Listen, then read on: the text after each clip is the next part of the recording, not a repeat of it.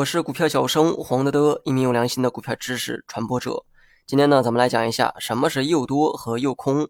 那么今天呢，有点感冒，声音啊不太清脆，大家呢凑合听哈。诱多诱空是主力庄家常用的一种手段，人们呢把这种手段叫做诱多或者是诱空。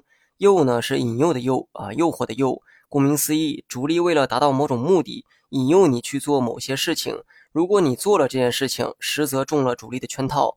所谓的诱多，就是主力引诱你去做多，实际上是为了砸盘。你如果中了圈套，认为股价真的会涨，那么对于主力来说，这是一次成功的诱多。你为了不错过上涨，于是呢买入股票，这个就是做多的行为。但此时呢，主力会把自己的筹码全部卖出，卖给谁？卖给你。你呢正好成了他的接盘侠，你买进来就会被套，人家呢则是完美的脱身。当主力成功脱身之后，股价便会下跌。当你蒙受损失后，才发现这是诱多。股价呢，并非真的要涨，相反哈，这是为了今后的砸盘而做出的假象。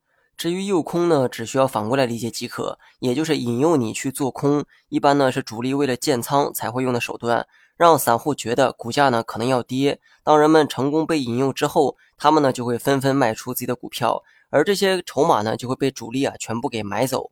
成功建仓之后，主力就会拉抬股价，而股价呢则会迎来一波拉升。最后啊，总结一下。诱多呢是主力引诱你去做多，实际上是为了做空股价；诱空呢是主力引诱你去做空，实际上是想做多股价。那么问题来了，主力是用什么方法实现诱多和诱空的呢？散户再傻，他也不是傻子哈，为何会上当受骗呢？关于这一点，咱们下期再聊。